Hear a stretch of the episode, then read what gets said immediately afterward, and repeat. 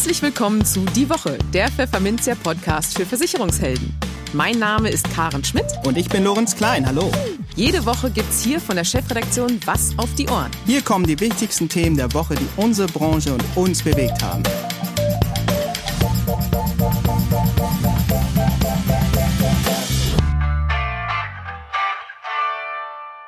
Moin aus Hamburg und herzlich willkommen zu Folge 24 unseres Podcasts. Heute ist Freitag, der 8. Januar 2021 und an dieser Stelle möchten wir allen Hörerinnen und Hörern ein schönes, erfolgreiches und vor allem gesundes neues Jahr wünschen.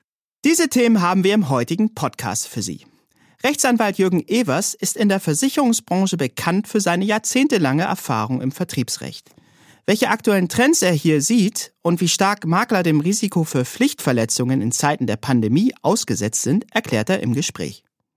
In den News der Woche geht es darum, welche Partei Versicherungsvermittler wählen würden, wenn am nächsten Sonntag Bundestagswahl wäre.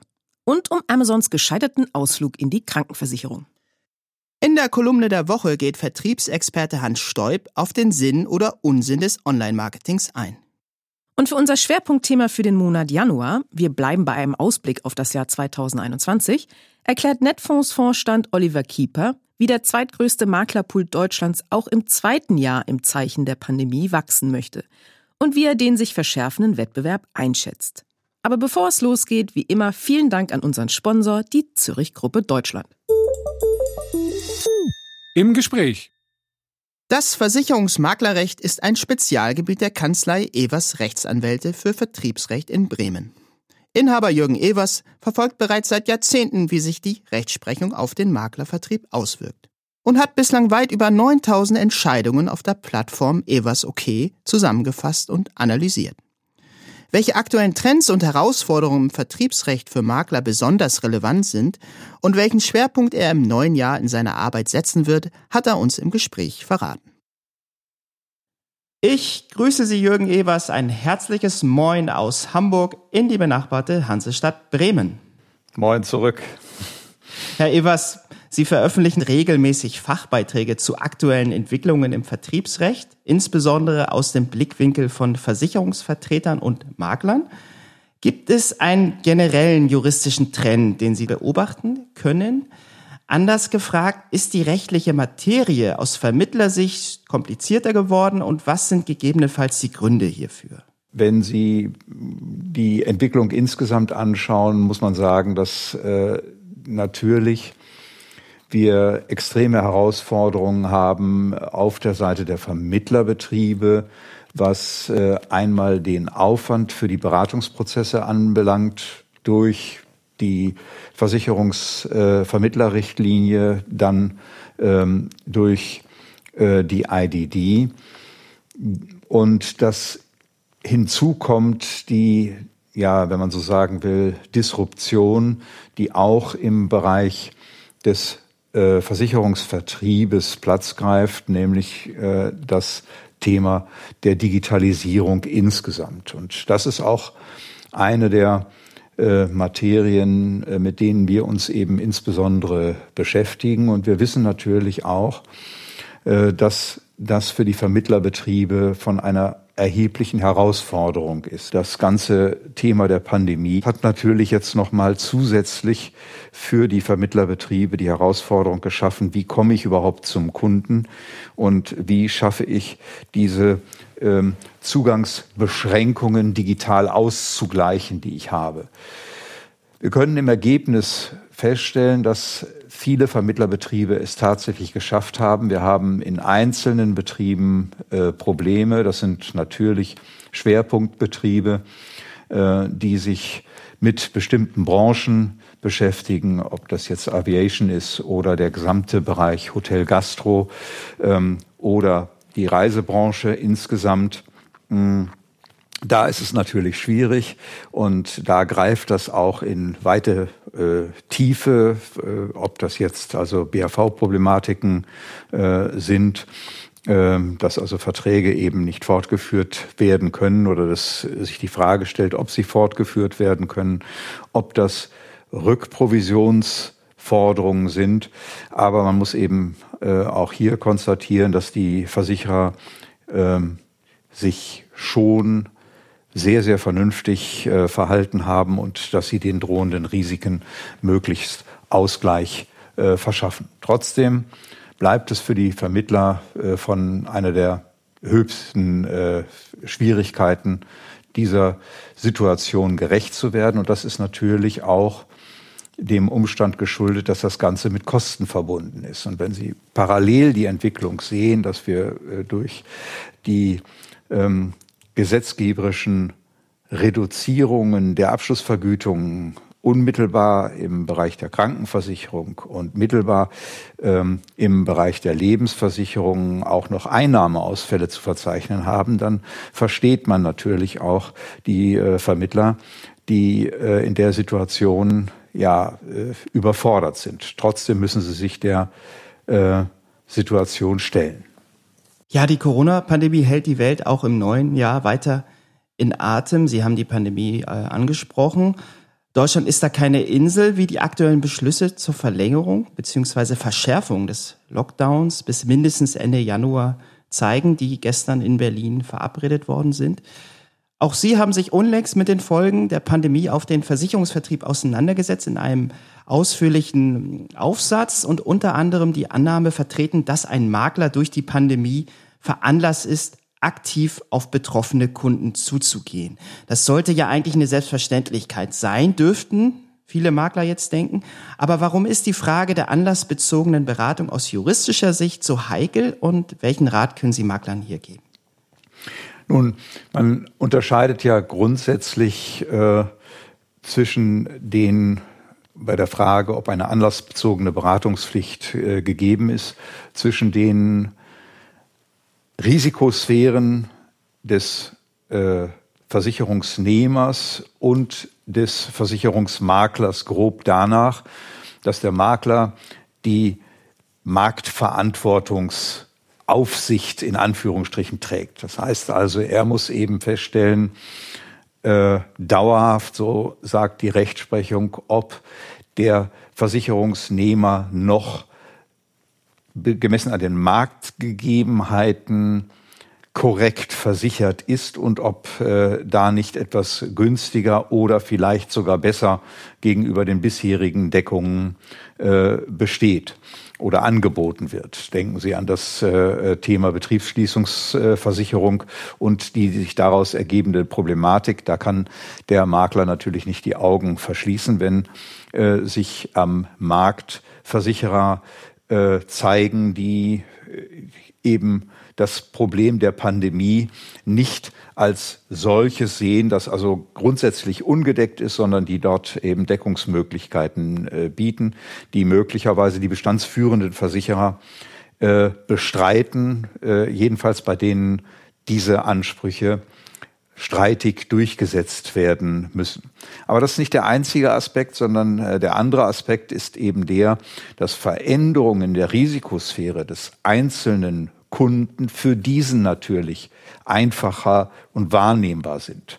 Nun haben wir aber die Situation, dass eine Pandemie alle gleichermaßen trifft und dass eben Makler, die in bestimmten Bereichen äh, tätig sind, nicht einfach sagen können, na ja, der, der Versicherungsnehmer wird sich ja schon melden, wenn da etwas ist, sondern die das gewissermaßen handgreiflich sehen und das eben aus der Situation heraus, dass auch auf der Produktgeberseite auf die Pandemie reagiert wird, dass also Modifikationen von Produkten angeboten werden oder äh, Produkte, die sogar eine Deckungsmöglichkeit weitgehend äh, bieten, dass hier eben äh, ein entsprechender Handlungsbedarf durch den Makler geschaffen wird und dass er nicht grundsätzlich sagen kann, das ist der Sphäre des Versicherungsnehmers äh, zuzurechnen. Und in solchen Fällen gäbe es dort eben auch eine Handlungspflicht. Und das bedeutet eben dort, wo eine Handlungspflicht besteht,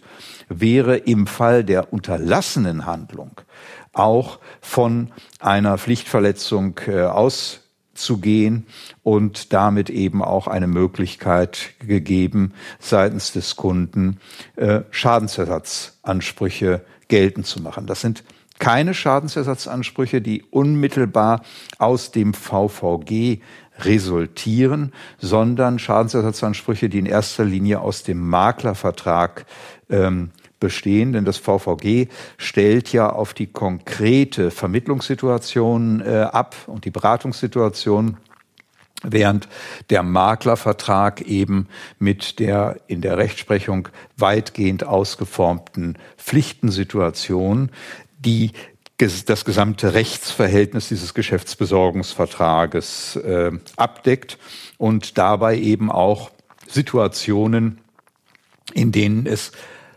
vor einer konkreten Beratungssituation äh, ähm, äh, ja, die dort äh, vorgelagert platziert sind, äh, die aber dann dazu führen, dass unter dem Gesichtspunkt der Pflichtverletzung trotzdem ein Schadensersatz denkbar wäre. Und deswegen ist ein Makler nicht nur veranlasst, um seiner Maklertätigkeit optimal zu genügen und professionell, äh, ehrlich und redlich im bestverstandenen Kundeninteresse zu handeln, dort aktiv zu werden gegenüber dem Kunden, äh, sondern eben auch im Interesse eines Haftungs- oder Enthaftungsmanagements. Haben Sie denn Sorge, dass es zu Pflichtverletzungen seitens Makler in größerem Umfang gekommen ist äh, im, im vergangenen Jahr? Oder können Sie die Makler da beruhigen? Das sehe ich eigentlich nicht so. Äh, was generell die äh, Vornahme oder die Entwicklung der Haftungsfälle anbelangt, so wird diese ja äh, von uns weitgehend aufgezeichnet, weil wir ähm, über einen Online-Kommentar verfügen als einzige Anwaltskanzlei in Anführungsstrichen sind wir mit äh, einem solchen Werk ausgestattet. Das heißt also, wir verarbeiten sofort Entscheidungen, die in irgendeiner Weise veröffentlicht äh, wird oder uns aus Mandantenkreisen ähm, aus äh, den Prozessen seitens der Verbände ähm, oder aus anderen Quellen eben zur Verfügung gestellt werden, nämlich von den Richtern selbst. Und äh, da messen wir natürlich auch immer, wie entwickelt sich die Haftungssituation für die Vermittler. Äh, da muss man wirklich sagen, dass äh, Hut ab, viele Makler hier äh, wirklich umsichtig reagiert haben und äh, ihre Kunden auch insoweit sehr gut betreuen. Es ist aber trotzdem auch daran zu erinnern, dass das einer Pflicht entspricht und gerade ein Makler, der in einer möglichen Pflichtensituation oder Kollisionssituation äh, ist, braucht hier natürlich eine Leitlinie. Und deswegen haben wir eben auch mit Veröffentlichungen zu diesen Themen das Feld einmal ausleuchten wollen, um einem Maklerbetrieb hier äh, Hinweise zu geben, denn das gehört eben auch zu den Dingen, die wir machen, beispielsweise Inhouse-Schulungen, wo es eben im Prinzip um die Analyse des Beratungsprozesses des einzelnen Maklerhauses geht, wo dann eben Innendienstleute und Außendienstleute ähm, an den entsprechenden Schulungen teilnehmen und wir diese Gesichtspunkte da im Einzelnen behandeln. Ja, Herr Evers, Ihre juristischen Einschätzungen allein aus dem vergangenen Jahr erstrecken sich auf unzählige Gebiete, sei es Cottage, Rückforderungen, Weiterbildungspflichten, Haftungsrisiken in der Beratung und vielerlei mehr. Welche Thematik wird Sie persönlich im gerade erst angebrochenen Jahr 2021 aller Voraussicht nach in ganz besonderer Weise fordern? Also eine Sache ist äh, sicherlich herausragend gegenüber äh, allen anderen. Das ist das Thema der digitalen Kommunikation zwischen den Vermittlerbetrieben und äh, den Produktanbietern, also Versicherern oder Assekurateuren. Das ist äh, sicherlich ein ein äh, Thema, das uns sehr, sehr beschäftigen wird. Und ähm, da haben wir eben auch die ja, herausragende Aufgabe zugetragen bekommen, äh, an einem Regelwerk mitwirken zu dürfen. Darauf sind wir sehr stolz als äh, Kanzlei, denn äh, es tut da schon Not in dieser Hinsicht. Ein zweites Projekt, was, was äh, von erheblicher Bedeutung ist, ähm, ist das Thema Umsatzsteuerbarkeit äh, von Vertriebsprovisionen. Das ist immer wieder mal ein Thema, das hochkocht. Nun geht es um die Assekurateure.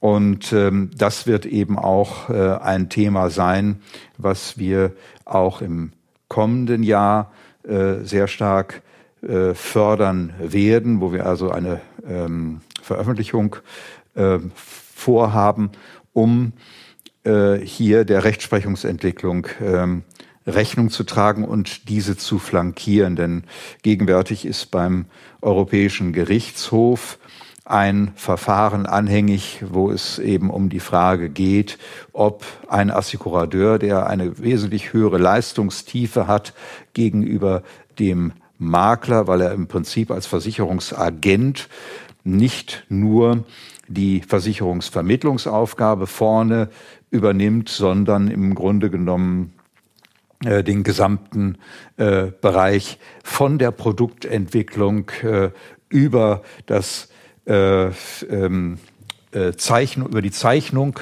hinaus bis hin zur Abwicklung von Schadenfällen, die gesamte Range. Das heißt also, hier zieht sich der Versicherer extrem weit zurück und wird nur noch zu einem reinen Risikoträger.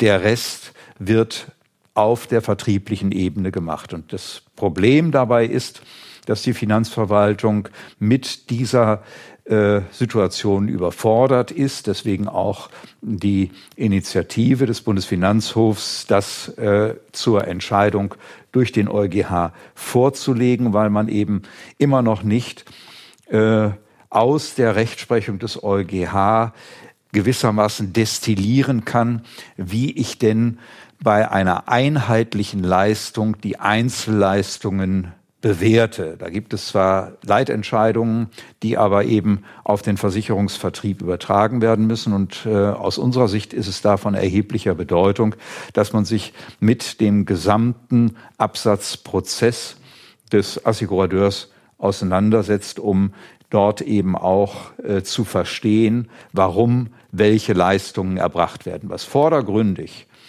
äh, vielfach eine vermittlungsfremde Leistung darstellen sollte, nämlich äh, beispielsweise Leistungen im Bereich der Schadenprophylaxe, äh, Leistungen ähm, äh, oder Vergütungen, äh, die gewissermaßen Gewinne abschöpfen oder teilweise abschöpfen, die daraus resultieren, dass die Schadenquote besonders günstig verläuft, sind vordergründig Leistungen für etwas Vermittlungsfremdes, denn es geht dort nicht unmittelbar darum, den Kunden äh, zum Versicherer zuzuführen. Aber wenn man sich vergegenwärtigt, dass also der Versicherungsvertrag ein laufendes Geschäft darstellt und dass sich für den Kunden natürlich zu jedem möglichen Kündigungstermin, der auch ein Sonderkündigungstermin ist oder sein kann, die Frage stellt, bin ich noch adäquat versichert? Zahle ich nicht möglicherweise zu viel?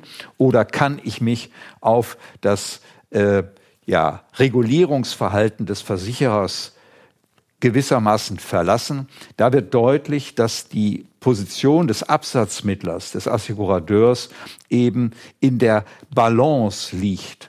Einerseits einer gesunden äh, ja, Wirtschaft, Versicherungswirtschaft Rechnung zu tragen, andererseits aber auch dem Kunden genau das zu geben, was er benötigt, nämlich eine verlässliche Perspektive, dass Prämien nicht pausenlos steigert, äh, äh, in die Höhe schnellen, ähm, dass Risiken ausgesucht werden und Risiken äh, oder solche Risiken möglichst nicht versichert werden, die eine hohe Schadenneigung von vornherein äh, auf sich weisen, im Interesse des Kollektivs in Anführungsstrichen, damit hier eine Stabilität äh, erzeugt wird und der Kunde wirklich eine preiswerte Leistung letztlich bekommt. Diese ja fein dieses Feingefühl zu entwickeln geht nicht, ohne dass man sich ähm, damit auseinandersetzt, wie ist ein Assekurateur überhaupt entstanden und ohne dass man eben die Prozesse und Abläufe innerhalb eines Assekurateurbetriebes mal analysiert. Und das, äh, dem Thema wollen wir uns da an der Stelle widmen. Herr Evers, ich bedanke mich für das Gespräch. alles Gute für Sie für das neue Jahr. Bleiben Sie gesund und bis zum nächsten Mal. Danke Ihnen auch. Die News der Woche Teil 1. Das traditionelle Dreikönigstreffen ist für FDP-Politiker und deren Anhänger ein ganz besonderes Highlight. Zumal die Veranstaltung den Liberalen stets ein großes Medienspektakel beschert. Doch am Mittwoch fiel die öffentliche Aufmerksamkeit deutlich bescheidener aus als gewohnt. Was wohl vor allem daran lag, dass die digitale Version Corona-bedingt nicht die gleiche Strahlkraft entfalten konnte. Dass der Stern für die FDP derzeit nicht besonders stark leuchtet, verdeutlicht auch die folgende Nachricht. Der Bundesverband Finanzdienstleistung AfW hat die deutschen Versicherungsvermittler erneut nach ihren Parteipräferenzen befragt. Und in der Regel ist das Ergebnis jedes Jahr eindeutig. Die FDP schlägt alle anderen Parteien um Längen. Doch diesmal nahm die traditionelle Sonntagsfrage einen anderen Ausgang. Auf die Frage, welche Partei sie wählen würden, wenn am kommenden Sonntag Bundestagswahl wäre, erreichten CDU, CSU erstmals seit zwölf Jahren mit 37 Prozent den Spitzenplatz. Das gab der Vermittlerverband am Dienstag auf Basis des 13. AfW-Vermittlerbarometers bekannt, an dem sich laut AfW im November 2020 über 1200 Vermittler beteiligt hatten, davon 47 Prozent AfW-Mitglieder. Die Union verbesserte sich damit gegenüber der Vorjahresbefragung um satte 12 Prozentpunkte, ausgehend von 25 Prozent. Der bisherige Dauersieger FDP erreichte hingegen nur noch vergleichsweise bescheidene 30 Prozent so standen im Vorjahr noch 38 Prozent zu Buche. An dritter Stelle folgt die AfD mit 11 Prozent, die sich damit knapp vor Bündnis 90 Die Grünen mit 10 Prozent platziert. Beide Parteien verschlechtern sich gegenüber November 2019 um drei bzw. zwei Prozentpunkte. Aber eine Partei fehlt doch noch in dieser Aufzählung. Genau, die SPD. Und es bleibt dabei, die Vermittler werden mit den Sozialdemokraten einfach nicht warm. Die SPD konnte ihr Ergebnis zwar verdoppeln, würde aber mit 4% abermals an der 5%-Hürde scheitern. Gleiches gilt für die Linke, die unverändert bei 4% liegt. Wenn es nach den Vermittlern und Vermittlerinnen ginge, würde es eine schwarz-gelbe Regierungskoalition geben. Fasst AfW-Vorstand Frank Rottenbacher das diesjährige Umfrageergebnis zusammen. Die CDU habe sich in der vergangenen Legislaturperiode, insbesondere in Person von Carsten Brotesser, massiv gegen den Provisionsdeckel gestellt und sich auch deutlich gegen eine BaFin-Aufsicht für 34F-Vermittler positioniert, lieferte der AfW eine mögliche Erklärung für den Spitzenplatz der CDU. Weiter erklärte Vorstand Rottenbacher, dass der AfW eine Bundesregierung aus CDU, CSU und FDP sehr begrüßen würde. Dann könnten wir in eine aktive und positive Gestaltung der regulatorischen Rahmenbedingungen übergehen und somit endlich den Verhinderungsmodus verlassen, der uns immer wieder zwingt, gegen ideologisch motivierte Regulierungsvorhaben anzukämpfen, so Rottenbacher. Und dieser Satz veranschaulicht wohl ganz gut, warum die SPD in der Vermittlerschaft einfach kein Bein auf den Boden bekommt.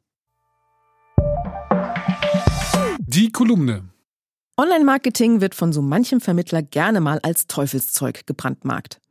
Kunden gewinne man damit eh nicht, mehr Geschäft mache man auch nicht.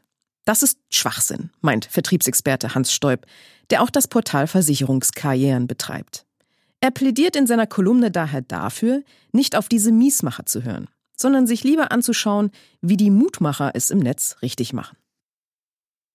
Neulich schrieb ein Vermittler in einer Facebook-Maklergruppe, ich zitiere, dieser ganze Online, wir werden reich ohne Gespräche und Arbeit Kram, geht mir unglaublich auf den Zwirn.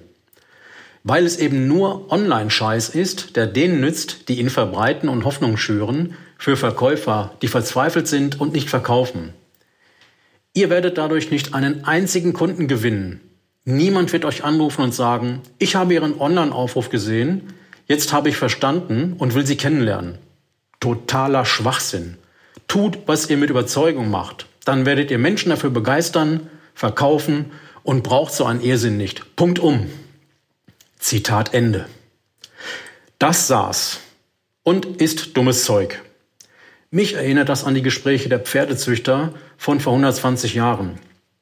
Die sagten auch, Autofahren ist doch Quatsch. Ich werde mich nie in eine seelenlose Maschine setzen, die Krach macht und stinkt.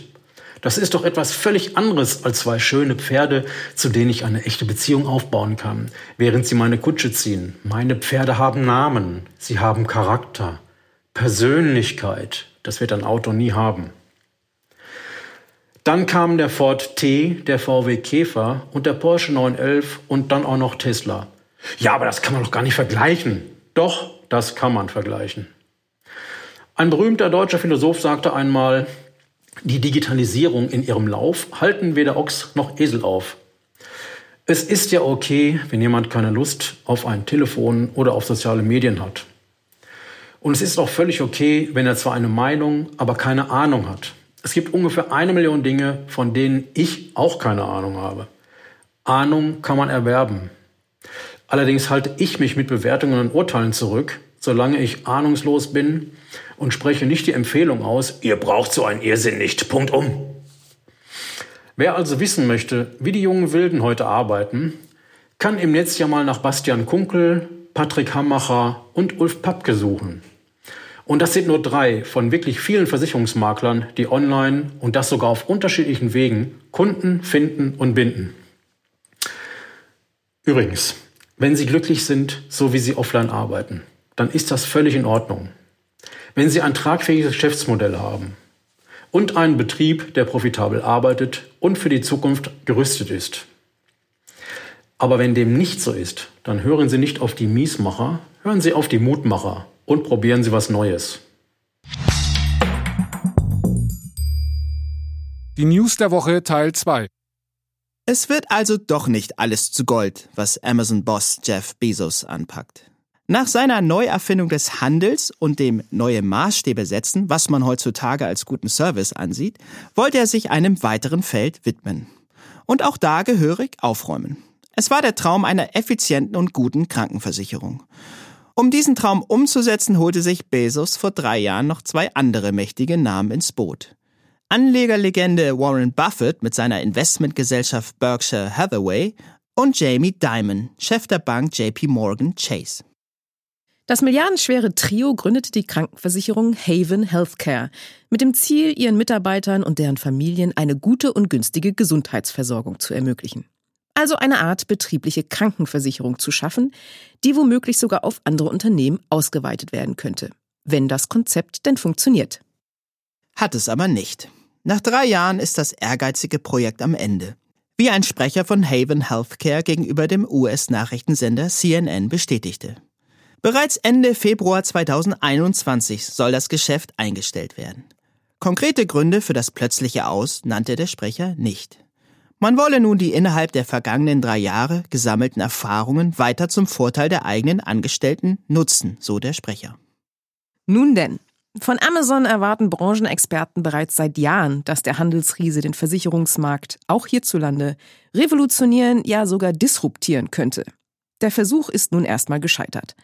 Versicherungsgeschäft ist halt etwas komplexer und hakeliger als das Versenden von Büchern und Co. Das musste jetzt auch Jeff Bezos lernen.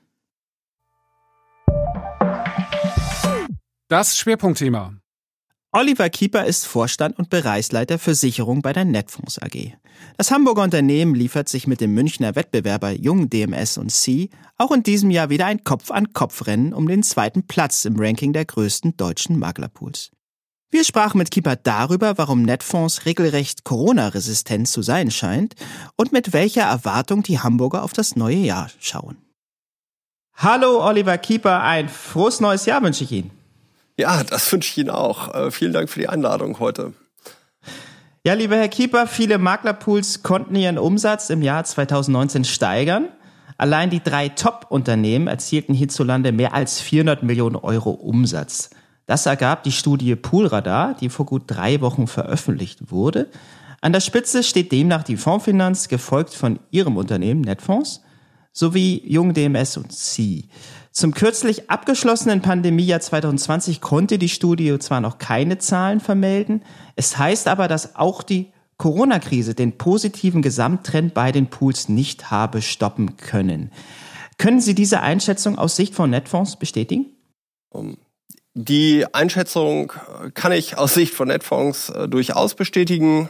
Also die Corona-Krise hat uns natürlich alle äh, sehr betroffen gemacht, aber äh, betriebswirtschaftlich äh, konnten wir das gut handeln und äh, ja, das Büro in Hamburg ist nach wie vor so gut wie leer und funktioniert trotzdem ganz hervorragend. Äh, ja, und auch unsere Partner haben sich inzwischen an die Situation äh, gut äh, angepasst. Wir haben, äh, glaube ich, gute Unterstützung leisten können und ja, freuen uns demnach über mh, eine sehr gute Entwicklung. Äh, die Quartalszahlen äh, zum dritten Quartal, die wir veröffentlicht haben, waren immer noch mit einem äh, deutlichen 30 plus X Wachstum gekennzeichnet und da bin ich guter Zuversicht, dass wir das auch über das Jahr weiter so entwickeln konnten. Hat Sie das denn überrascht, dass die Zahlen dann doch so gut aussehen letztendlich? Naja, wir sind äh, Digitalisierungstreiber und ähm, wenn etwas profitiert hat äh, in dieser Situation, dann ist es natürlich das Thema Digitalisierung. Und äh, da haben wir unseren Partnern, glaube ich, eine gute technische, ein gutes technisches Handwerkzeug äh, an die Hand geben können, um erfolgreich äh, Geschäft abzuwickeln. Äh, wir haben auch da regelmäßig äh, Angebote unterbreitet, mit den Kunden in Kontakt zu kommen, äh, sich um die Bestände zu kümmern Kunden proaktiv anzurufen, sich anspielbereit zu machen für ihre Kunden. Und man muss eben auch da sagen, dass viele Kunden die gewonnene Zeit äh, genutzt haben, ihre persönliche Situation neu zu sortieren. Und äh, da haben sich unsere Partner eben anspielbereit gemacht. Ja, nun konkurriert Netfonds natürlich nicht nur mit anderen Pools, sondern beispielsweise auch mit Verbünden. Worauf kommt es denn im noch jungen Jahr 2021 an, um sich gegenüber der Vielzahl ihrer Wettbewerber weiter behaupten zu können? Ja, äh, also die, die viel zitierten Maklerverbünde sind unterm Strich ja auch nichts anderes als ein Pool. Äh, und äh, umgekehrt sind viele Pools nichts anderes als ein Verbund. Äh, auch bei uns gibt es ja inzwischen äh, Direktvereinbarungen oder auch bei unseren Marktbegleitern gibt es inzwischen Direktvereinbarungen auf sehr breiter Front.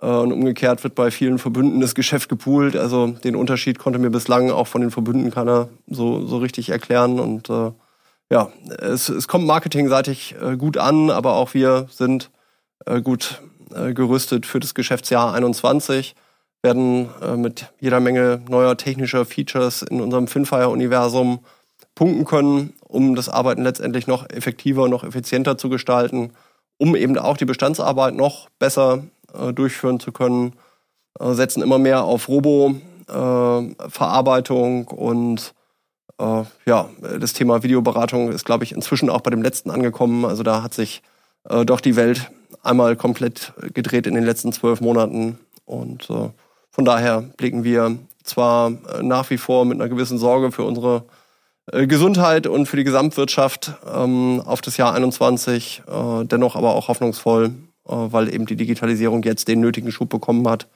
den wir gebraucht haben. Und äh, ja, ich denke, äh, ich verrate nicht zu viel, wenn wir fest äh, ins Visier genommen haben, unseren Wachstumskurs hier weiter voranzutreiben.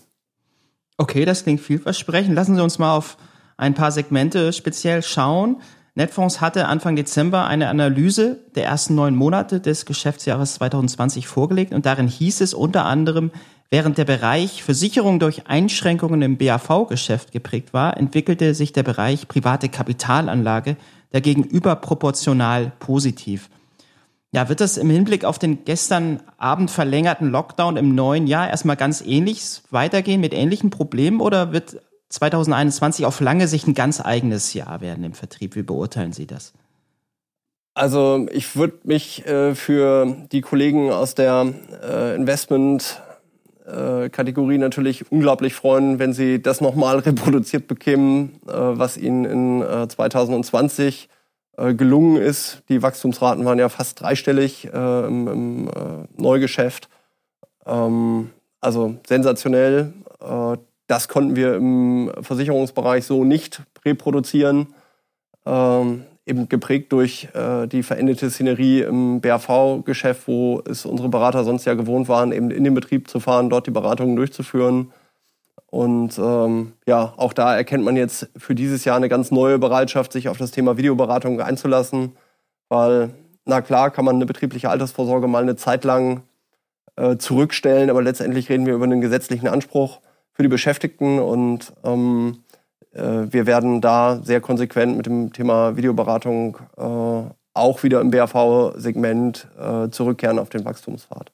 Das Wertpapiergeschäft wird sich weiterhin sicher gut entwickeln. äh, das Versicherungsgeschäft im Allgemeinen wird sich sicherlich auch weiter äh, sehr, sehr gut entwickeln. Und im Bereich der betrieblichen Versorgungssysteme, wir sind ja eben nicht nur in der Altersvorsorge unterwegs, sondern auch sehr, sehr stark ähm, im Bereich der betrieblichen Pflegeversicherung, der betrieblichen Krankenversicherung und der betrieblichen Berufsunfähigkeitsversicherung äh, werden wir äh, enorme Wachstumsraten dieses Jahr erleben, weil eben alles ausge ausgerichtet ist auf das Thema Wir beraten online. Wie können denn Makler 2021 neue Akzente im Vertrieb noch setzen? Sie haben die Produkte auch noch mal näher erwähnt. Da haben Sie ja als Netfonds keinen direkten Einfluss. Das ist ja auch Sache der Versicherer, da für attraktive ähm, ja, Produkte zu sorgen. Und wie können Sie, mit welchen Tools können Sie da unterstützen? Zunächst einmal würde ich Ihnen gerne widersprechen. Äh, wir nehmen sehr wohl Einfluss auf die Produktgestaltung. Also speziell in den betrieblichen Versorgungslösungen sind wir sehr aktiv dabei, die Produkte selber zu gestalten, äh, selber zu optimieren in äh, Bezug auf, die, auf, den, auf den Kundennutzen. Letztendlich, wir sind ja seit geraumer Zeit in diesem Segment stark tätig und ähm, geben unseren Partnern damit USPs an die Hand, die sie sonst am Markt äh, eben so nicht bekommen können. Und das sind dann letztendlich auch die Ansätze, mit denen man beim Unternehmer wieder anrufen kann, sagen kann, lieber Herr Geschäftsführer, äh, es gibt jetzt Themen, die wir hier äh, nochmal neu besprechen können. Äh, speziell eben Gruppenversicherungslösungen ohne Gesundheitsprüfung im Bereich der Biometrie, ähm, ab äh, schon kleinen Kollektivgrößen, äh, aber eben auch im Rahmen der betrieblichen Pflegeversicherung äh, sind wir äh, stark unterwegs und äh, helfen unseren Partnern damit, mit diesen Innovationen, mit diesen USPs letztendlich äh, sich neue Kundengruppen zu erschließen oder bestehende Kundengruppen eben durch äh, Cross-Selling und Upselling äh, optimal aufzustellen. Ja, besten Dank für das Gespräch, Herr Kieper. Bleiben Sie gesund und alles Gute. Tschüss. Vielen Dank. Das gleiche wünsche ich Ihnen auch und äh, ebenfalls ein erfolgreiches 2021.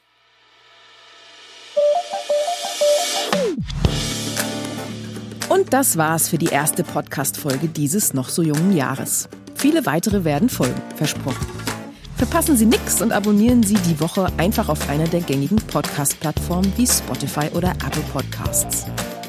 Wir hören uns am kommenden Freitag wieder. Bis dahin, bleiben Sie gesund, genießen Sie das Wochenende und kommen Sie gut in die neue Woche.